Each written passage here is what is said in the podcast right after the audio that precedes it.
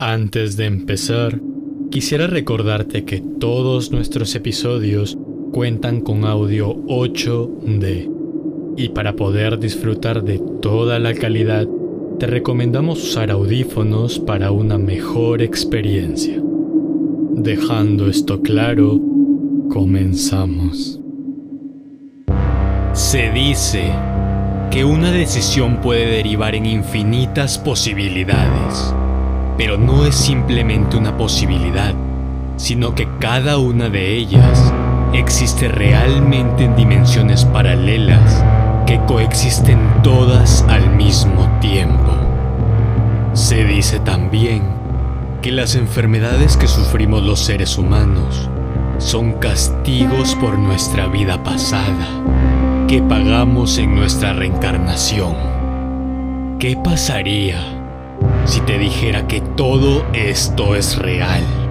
Dejo completamente a tu criterio mi veracidad, pero para darte un pequeño empujón al inmenso mundo del misterio y de lo paranormal, hoy vengo a contarte la historia de Nicole, cuyo castigo en su reencarnación es la epilepsia. Desde niña, siempre me cuestioné el porqué de mis crisis. Escuché muchas razones, desde doctores hasta personas religiosas, pero nunca pude obtener una respuesta clara. Por mi mente rodaban preguntas como, ¿por qué sufro de epilepsia? ¿Tiene algo que ver con mi espíritu? ¿O acaso es un castigo? Estas incógnitas no estaban fuera de la realidad pero mi búsqueda por querer descubrirlo desencadenó conocimiento del que no hubiese querido saber nunca. Después de haber recurrido a docenas de doctores, recurrí a la religión y en la que más pude sentirme segura fue en la evangélica. Iba todos los días a misa, lo disfrutaba, pero mi mayor motivación era creer que acudiendo y llorando todos los días podía encontrar respuesta a lo que me afligía y quizás en un futuro cercano poder curarme. Me volví una fanática religiosa, pero una llevadera noche de diciembre de 2011, mi fanatismo me jugó en contra. Eran las nueve de la noche. Estaba sentada en la mesa del comedor pegando unas láminas para mi tarea del colegio. Mi hermana, un año menor que yo, estaba sentada en una silla que había puesto frente al televisor para ver el reportaje semanal de las noticias, cuando empezaron a hablar sobre una sección que estaba de moda, los juegos diabólicos. Allá por el 2011, en los colegios era muy común hablar sobre juegos diabólicos como la Ouija, Charlie Charlie, Bloody Mary, etc. Pero no solo conversar sobre el tema, sino también practicarlo. Y esta era la preocupación que concernía a los reporteros. Yo estaba concentrada en terminar mi tarea lo antes posible para irme a dormir temprano, así que el reportaje estaba en un segundo plano para mí. Sin embargo, una frase que dijeron llamó la atención tanto de mi hermana como la mía. El demonio quiere hacerte creer que no existe para poderte maniobrar. Se me hizo un tanto extraño que las noticias dijeran explícitamente esta frase. Oye Nick, ¿qué es eso que acaba de decir? Su pregunta captó inmediatamente mi atención. En el templo siempre nos hablaban de evangelizar al prójimo, y como yo era toda una fanática religiosa, estaba más que contenta de querer explicarle todo. Dejé inmediatamente lo que estaba haciendo y me levanté en dirección hacia ella para poder explicarle con calma. Estaba a dos pasos de llegar a la silla frente al televisor donde se encontraba sentada, cuando me empecé a sentir extraña. Me paralicé completamente. Mi cuerpo ya no era mío, o al menos sentía que no tenía el control total como en los 15 años que llevaba con vida.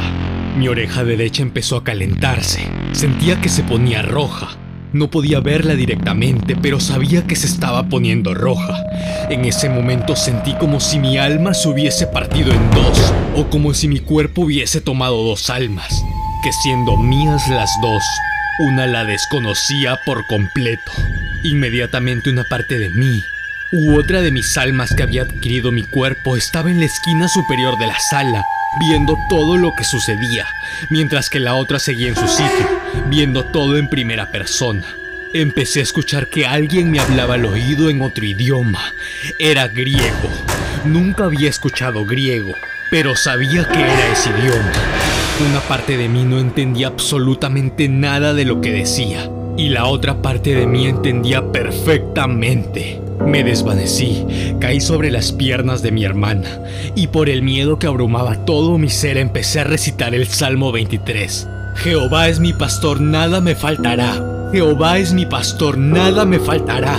Jehová es mi pastor, nada me faltará.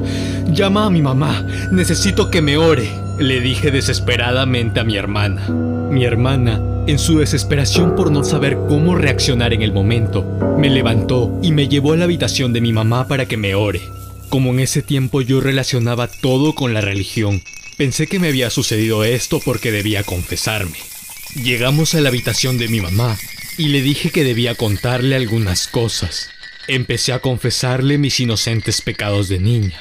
Mi mamá no se inmutó, porque eran pecados leves como te mentí, no comí toda mi comida, etc. Y como estaba cansada, quería terminar de calmarme para poder descansar tranquilamente.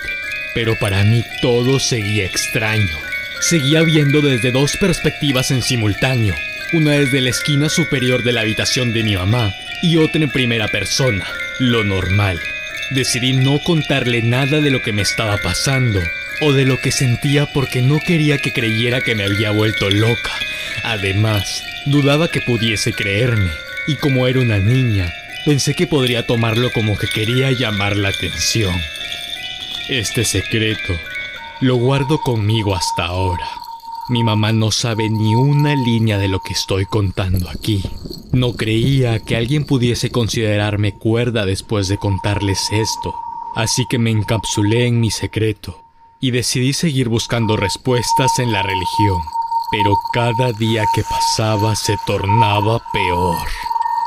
Empecé a levantarme todos los días a las 2 y 15 en punto cada madrugada. Ni un minuto más, ni un minuto menos. Tenía miedo. Sentía que alguien estaba al acecho que alguien quería tomar mi cuerpo y que en cualquier momento ese miedo iba a poder más hasta no poder controlarlo y abandonar completamente mi ser. Yo oraba intensamente, pero cada día sentía que servía cada vez menos. En plena madrugada, tras despertarme sin motivo alguno, me ponía a cantar alabanzas, a saltar con alegría, porque sentía que mientras más alto cantaba y mientras más alegre saltaba y bailaba, eso que me molestaba se iba a ir. Yo compartía habitación con mi hermana y por razones obvias, ella se irritaba al escucharme cantar y saltar a las dos de la madrugada, pero a mí no me importaba.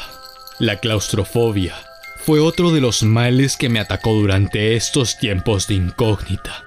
No podía estar en lugares cerrados, y menos en lugares con demasiada gente. Llegó un punto en el que no podía estar en el templo cuando empezaba a hablar el pastor, porque sentía que se me calentaban las orejas y sentía la necesidad de huir de ese lugar. Al inicio, eran solo mis orejas, pero conforme pasaron las semanas, si no salía pronto del templo sentía que mi cuerpo se empezaba a calentar también, empezaba a arder era demasiado desesperante porque no sabía qué es lo que estaba pasando conmigo. Sentía que el miedo iba a hacer que abandone mi cuerpo, y eso que me atormentaba se iba a apoderar de él. Siempre estaba al acecho, a la espera de rendirme para poder tomar el control absoluto.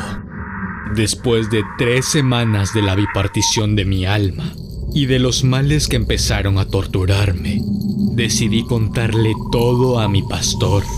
Le conté con absolutamente todos los detalles. Le pedí ayuda, pero me dijo que la única persona que podía ayudarme era yo misma, porque estaba en una guerra espiritual y que nadie más que yo podía auxiliarme. Pasé por cuatro religiones y en todas me dijeron lo mismo.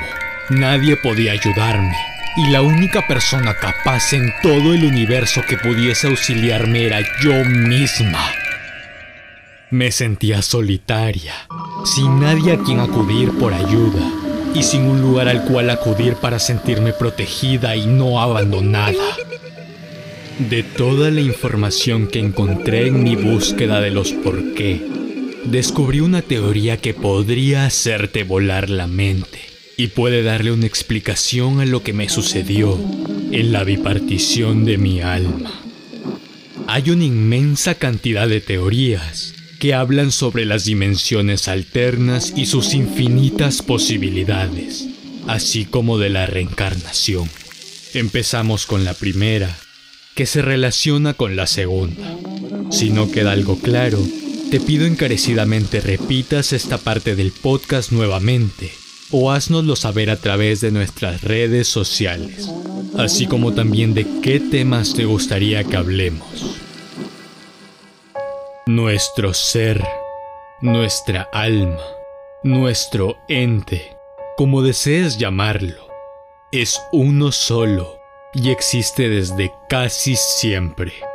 Para nuestra mala fortuna, en el vasto multiverso, nuestro ser se divide en infinitas versiones de sí mismas, en dimensiones innumerables todas multiplicadas por la inmensidad de posibilidades y caminos que la libertad nos otorga. Para ser más ilustrativo, el propio hecho de haber grabado este episodio es solo una posibilidad de miles de millones que se pudieran haber presentado. Las posibilidades llegan al absurdo de infinitas, que esta realidad en que me estás escuchando puede ser alterada por la elección de mis siguientes palabras, por el uso de una coma, un punto o de un respiro para cambiar un párrafo o el resultado total de mi carrera. En nuestro camino terrenal se nos concede un cuerpo del que no somos libres realmente de usarlo, ya que si cometemos ciertos errores, se nos serán juzgados y castigados en nuestra siguiente vida. Aquí es donde entra el segundo tema, la reencarnación.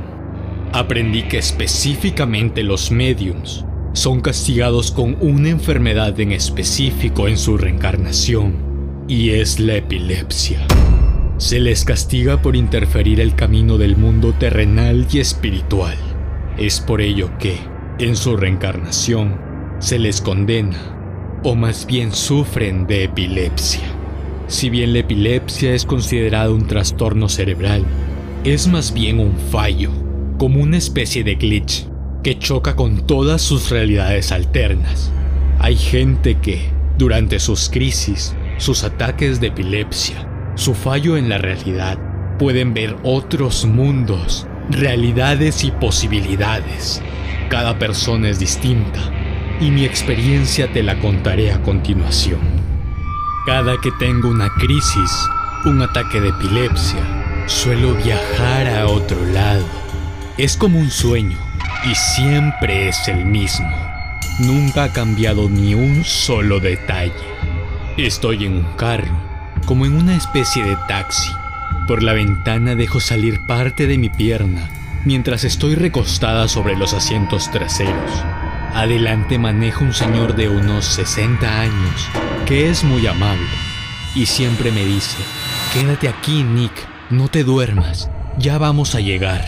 Luego empezamos a atravesar un túnel amarillo gigante, en el que al final se ve una luz radiante que conforme nos acercamos, se hace más grande. Tras llegar al final del túnel, acaba el sueño. El auto se detiene cuando hemos llegado al lugar donde tuve la crisis, mi ataque de epilepsia. Veo mi cuerpo y regreso a la realidad.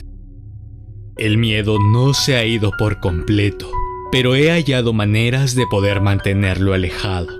Siempre duermo con las luces encendidas para que la luz pueda rellenar todos los espacios y no quede lugar para la oscuridad por donde se pueda calar ese miedo que siempre está al acecho. Siempre me mantengo ocupada, ya sea en cosas del hogar, pero mayormente en cosas del trabajo. Es por ello que puedo ser considerado una workaholic. Amo mi trabajo, pero el exceso de este también es para mantener mi mente ocupada y no pensar en aquello que me atemoriza desde hace 25 años. Amo escuchar radio, pero casi siempre la enciendo solo para poder sentir compañía cuando me encuentro sola en casa. Trato de mantener el miedo distante y siempre me esfuerzo por estar un paso adelante, obstruyendo cualquier espacio por donde se pueda colar ese miedo que se convirtió en trauma. Esta es mi condena, aquella que pago por los errores de mi vida pasada, pero que he aprendido a sobrellevar e intento tornar en una vida tranquila y que amo.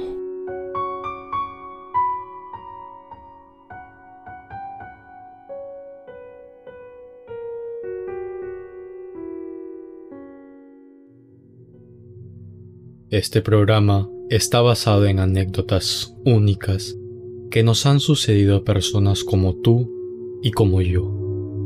Anécdotas donde el tiempo se vuelve irreal.